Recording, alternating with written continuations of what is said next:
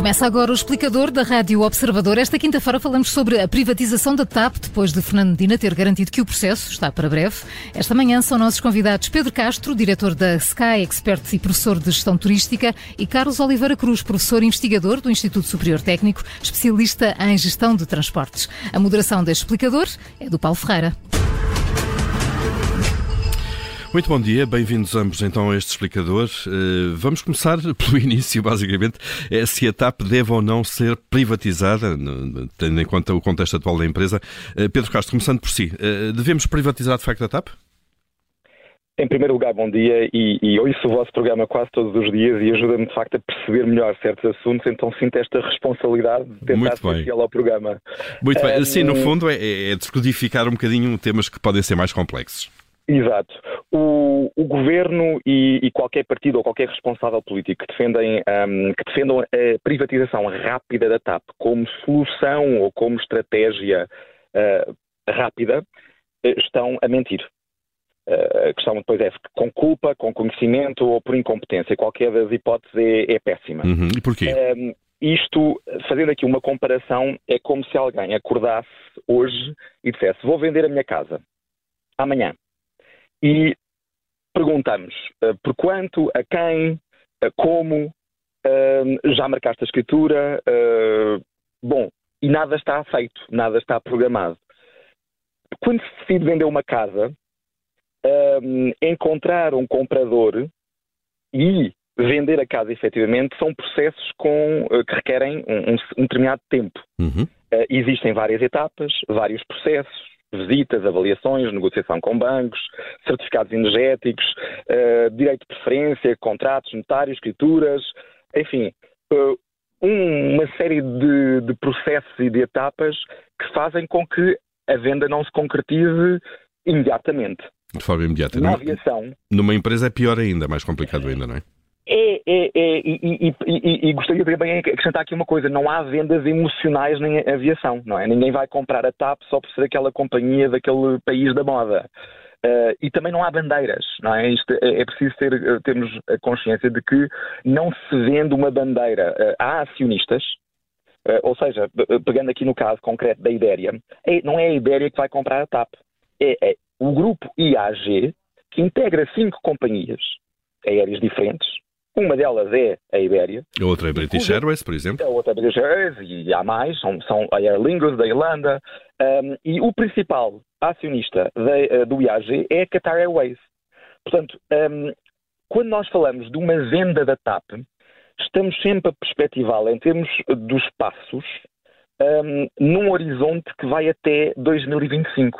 E por isso, aquilo que eu deixo a mensagem é habituem-se até 2025 não vai haver uma venda da TAP, até porque uhum. existe uh, nesta questão sempre a validação que é necessária da Comissão Europeia, ou seja, quando tem um comprador potencial vai apresentar este caso à Comissão Europeia, dependendo do comprador, até pode ter uh, que envolver as autoridades da concorrência do Brasil e dos Estados Unidos, é altamente provável, e Neste espaço de tempo, até 2025, muita coisa pode acontecer. Eu vou só lembrar aqui um caso concreto, que foi o da Ibéria uh, e da Air Europa, portanto, duas companhias espanholas, em que a Ibéria estava prestes a comprar a Air Europa por mil milhões de euros. A Air Europa, por acaso, tem uma dimensão semelhante à da TAP, e esta compra uh, estava programada pouco antes uh, da, da pandemia.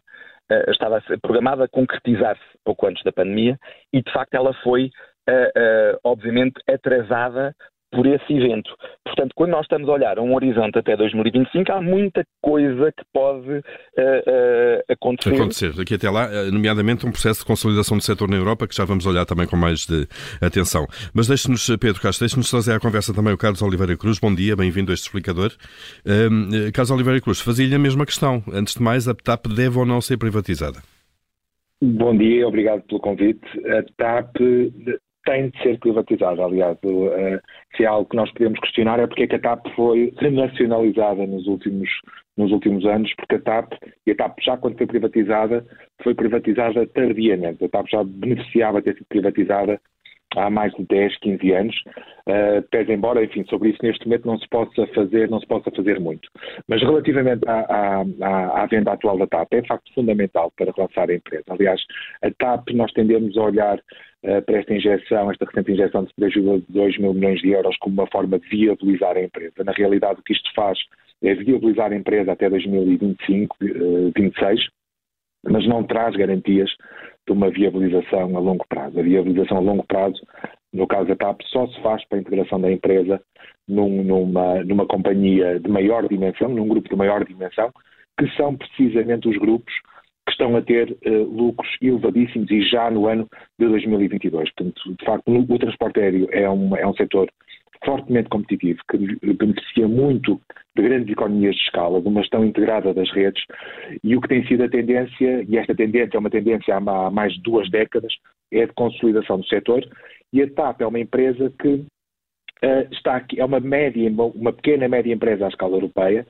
que não sobrevive, não sobreviverá uh, a longo prazo, uh, isolada e não integrada numa, numa, numa, numa companhia de, de maior dimensão. Repito, Num grupo quando nós olhamos para uhum. é, Quando nós olhamos para a, a rentabilidade das empresas de, de, transporte aéreo, a TAP, importa lembrar que nos últimos 13 anos a TAP teve um ano de resultados positivos, portanto, de facto, o problema da TAP é um problema crónico e que não tem só a ver com a pandemia, é um problema de, de, de, é um problema de rentabilidade crónico, portanto a TAP de facto não consegue fazer o turnaround e, e, e atingir uh, o break-even e resultados uh, positivos, mas quando olhamos para as companhias de grande dimensão, quando olhamos para as Lufthansa, quando olhamos para a Ryanair, para o grupo Air France KPLM, nós vemos que há modelos de negócio de facto no transporte aéreo que são, são lucrativos e, portanto, e, e permitem ter resultados positivos. Exigem a uma escala de operação que é uma escala muitíssimo superior à escala uh, da operação da TAP.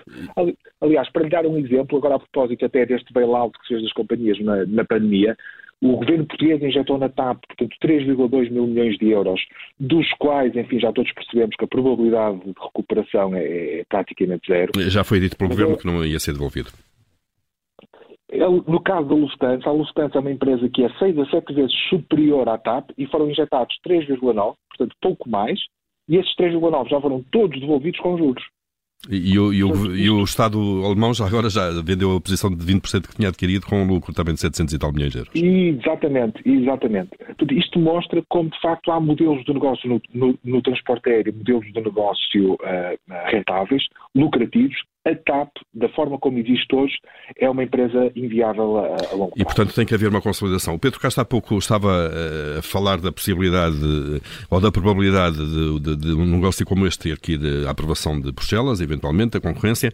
Nós temos alguns negócios em curso na Europa também, por exemplo, a Ita Airways, que é a sucedânea da, da, da Alitalia, que o governo, que o Estado uh, italiano deixou falir, criou uma empresa nova ao lado, está no mercado também. A Lufthansa é uma das candidatas. Pedro Castro, olhando para estes arranjos, uh, tem-se falado muito da Ibéria também. Há parceiros, uh, vamos chamar-lhe assim, há parceiros noivos que, seriam mais indicados para a TAP do que outros. A Ibéria podia ser uma boa ideia, má ideia, a Lufthansa era melhor do que a Ibéria em termos estratégicos? Bom, estamos sempre a falar no panorama europeu e é uma pena, não é? Nós uh, falamos sempre da posição de Portugal como ligação às Américas e à África e, portanto, uh, esquecemos aqui um pouco de, de, outros candidatos que não sejam apenas candidatos europeus. Dentro da panóplia de candidatos europeus, os três grandes grupos, um deles está neste momento impedido de fazer qualquer investimento em companhias estrangeiras, que é o grupo Air France KLM até ter feito, portanto, reembolsado na integridade, na, totalidade do Estado as ajudas estatais. A Lufthansa está, de facto, entretida agora com a questão da, da ITA, sobra uh, o IAG. Uh, portanto, é, é, uma questão Lá está. Que é o tal grupo da Ibéria com, com a British Airways. Sim, eu gostava aqui de destacar uh, uh, e, e, de não implicar, até pelas, pela, pela, pela conotação histórica que isto tem, que parece sempre que é uma invasão espanhola de Portugal. E acho que é importante as pessoas não instrumentalizarem o interesse potencial do grupo IAG dessa forma. A, a realidade não é tanto aqui, claro, uma TAP privatizada é mais forte, claro que a nacionalização da TAP foi um, um efeito, ou, ou foi uma, uma decisão rara, única, uh, no espaço europeu em termos de como é que a ajuda foi feita, outras companhias uh, foram ajudadas, mas em nenhum caso uh, houve uma nacionalização uh, da, da companhia aérea. Eu, eu gostava de insistir na calendarização e nesta quase vontade de apressar algo que não é apressável. Sou pena de fazermos um pior negócio, é isso? Não só sou pena, nem é sob pena de fazer um mau negócio, uh, é, é sob pena disto não ser possível. Repare, uma companhia aérea que esteja interessada, mais uma vez, responde a acionistas. Isto implica fazer uma auditoria prévia minuciosa, no termo inglês, uma due diligence, que, que, é tudo, não só à companhia, mas ao próprio Estado. Não é? E como é que o Estado se comportou enquanto acionista de companhia aérea? Se isto for, que não sabemos, não é? Parece que o Estado hum. quer manter como posição minoritária o comportamento do Estado com, partido, com partidos do arco governativo, a forma como se comportou relativamente à companhia aérea TAP, é, para qualquer companhia interessada, um, uh, um problema.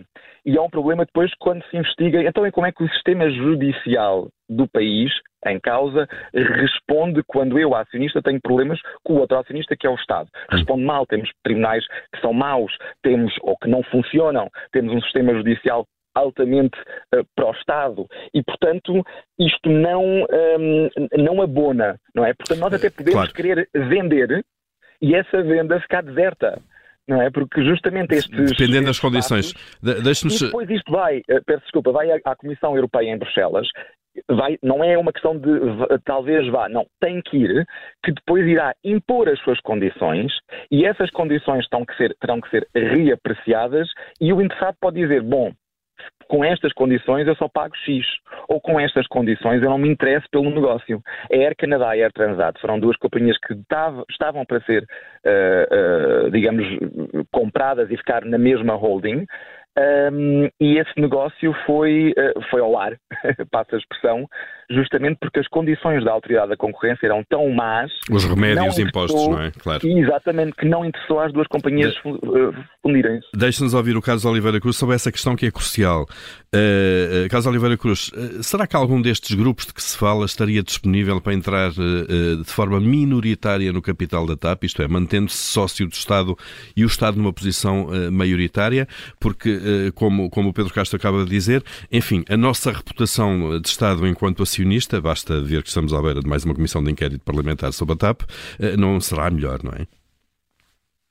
Exatamente. Aliás, eu, eu, eu, não consigo antever qual é que seria a disponibilidade dos potenciais investidores para coabitarem com o Estado na TAP. Eh, eu, enquanto contribuinte, ou refletindo na perspectiva do, do, do interesse público, não vejo neste momento vantagem para o Estado permanecer com uma posição maioritária na, na empresa. Aliás, nós já percebemos, e a história recente da TAP mostra que ter, ter de, uh, o Estado manter dentro da empresa uma posição uma posição de algum controlo não conduziu de facto a, a, a benefícios. E, e, isto independentemente de, de, de, qualquer discussão política que se possa ter, porque de facto uh, nesta, estas companhias e a dinâmica do transporte aéreo não se coaduna com a gestão política das empresas e com os tempos de decisão políticos. E, portanto, eu acho que a TAP devia ser privatizada uh, uh, uh, com a esmagadora maioria do capital a ser, a ser, a ser comprado por um investidor. Dentro da panóplia dos investidores que, que, que, se posicionam e de que já foram falando, eu diria que, de facto, o grupo AIG, ou se quiserem a Ibéria, é aquele mais arriscado para a TAP, ou potencialmente aquele que, na minha perspectiva, menos pode interessar à TAP. Isto por uma razão muito simples, é porque a Ibéria, se olharmos para aquilo que tem sido a estratégia da empresa do ponto de vista da organização da sua rede, aqui na, na, na nossa vizinha Espanha, em Espanha a, a, a rede da Ibéria funciona como uma estrela, portanto, em que concentra a esmagadora maioria do tráfego em Madrid, e quando olhamos para os aeroportos espalhados pelo território espanhol, a esmagadora maioria dos voos são de ligação para Madrid, depois de Madrid para o mundo. Há um, um conceito Ora, de hub mesmo em, em, Madrid, claro. Exatamente, é essa, é, essa, é essa a expressão, é um hub, portanto é, uma, é, uma, é, é, é um, um, polo para onde são os, os voos domésticos alimentam. Ora, a, a, a Ibéria comprando uma posição, de, uma posição relevante na TAP, eu não vejo ou uh, eu não vejo que a Ibéria possa ter grande interesse em manter o hub de Lisboa. Portanto, numa perspectiva de otimização da sua rede e gestão das suas operações, eu diria que era muito provável que muitas das ligações estratégicas que hoje a TAP tem para o Brasil, para, o, para os PALOP, possam ser, de facto, possamos perder essa, essas ligações intercontinentais e elas serem concentradas em Madrid. E isso de alguma forma, se nós pensarmos o que é que é a mais-valia da TAP, porque é que interessa, porque é que pode interessar a TAP ou a manutenção da TAP para o país, é por duas, é essencialmente duas razões. É uma razão, de facto, este hub em Lisboa, que de alguma forma torna o aeroporto maior em termos de conexões e isso ajuda a alimentar um conjunto de setores, e nós estamos a ver que, por exemplo, o turismo hoje em dia está fortemente dependente, de facto, de termos excelentes ligações uh, para o mundo, para a Europa e para uhum. o mundo, e a outra que é uma ligação, se quiser, de imagem, portanto, que é, no, de facto, a TAP leva, as bandeiras, leva a bandeira de Portugal pintada nos aviões. Eu, do ponto de vista económico, não sei dizer qual é que é o valor económico deste, deste marketing, desta venda do país, mas admito que haja e acho que há, de facto, um valor relevante nisso. Mas quando olhamos, por exemplo, para a compra que a Lufthansa fez de outras companhias no passado, a Lufthansa é um parceiro que que, que, que, comparativamente com a Ibéria pode ser mais interessante para a TAP, porque pr primeiro mantém no fundo a marca das companhias, isto é, poderia ser possível continuar a operar sobre a marca TAP, portanto a marca TAP continuar a existir, e a Lufthansa não opera nenhum hub nas enviações próximo do aeroporto de Lisboa. E, portanto, a vantagem seja, a com, comparativa de Lisboa mantinha-se, claro. Exatamente. Agora, se, a Lufthansa terá ou não interesse, ou na sequência do que agora destes, destes processos de aquisições, em que a Lufthansa também está envolvido, na sequência dele, destes processos, a Lufthansa vai ou não manter o interesse na TAP, de facto, essa é uma questão, mas como, dizia, mas como se dizia neste debate, este processo de privatização, portanto, não vai nem pode ser rápido, porque. Vai demorar. Uh, vai demorar. Muito bem, e seguramente. Muito rapidamente. A Lufthansa comprou várias companhias à volta uh, do, do, do, enfim, do seu hub uh, e esses medos que eu vejo hoje aqui em Portugal relativamente à Espanha, eles também existiram em relação à Lufthansa, porque a Lufthansa tem hubs em Frankfurt, em Munique, em uh, Zurique, na Suíça, em Viena, na Áustria e em Bruxelas, na, na, Bélgica. Tudo isto está num raio de proximidade muito grande e havia muito medo, até por uma questão quase de, da Segunda Guerra Mundial, de uma invasão alemã dessa compra das companhias e a concentração de tudo em Frankfurt. Isto não se verifica. Não Na aviação, isto não se verifica. Portanto, estes medos são medos de algebarrota, digamos, um complexo de algebarrota que não se aplica na aviação. Ninguém, nenhum grupo vai comprar a TAP para fazer concentração de hub. Para isso, mais vale deixar a TAP cair, porque no mercado único europeu nem sequer é preciso. O IAG tem uma companhia, nomeadamente a Level, eh, para fechar mesmo, Pedro Castro. em qualquer lado, inclusive em Lisboa, sem fazer qualquer investimento. Muito bem, posições. Não tem Posi... não tem slot em Lisboa, é a etapa que os, é a etapa que os tem. Muito bem, posições claras.